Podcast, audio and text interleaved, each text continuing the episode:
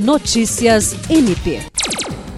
O Ministério Público do Estado do Acre é um dos 60 pontos de vacinação que integram o mutirão do dia D de vacinação para imunização contra a Covid-19 em Rio Branco a Procuradora-Geral de Justiça, Cátia Rejane de Araújo Rodrigues, e o coordenador do CAOP de Defesa da Saúde, promotor de justiça Glaucio Oshiro, estiveram acompanhando a vacinação da população que ocorreu das 8 às 16 horas na unidade do MPAC, na rua Benjamin Constante, 937, em frente à Secretaria da Fazenda Cefaz. Pessoas de todas as idades liberadas pelo Ministério da Saúde podem se vacinar, inclusive quem ainda não tomou a segunda dose incluindo também a terceira dose de reforço para idosos de 60 anos ou mais, que já completaram seis meses de vacinação desde a segunda dose. O Dia D de vacinação contra a Covid-19 é uma iniciativa da Prefeitura Municipal de Rio Branco que conta com a parceria do MPAC e diversas instituições do Estado.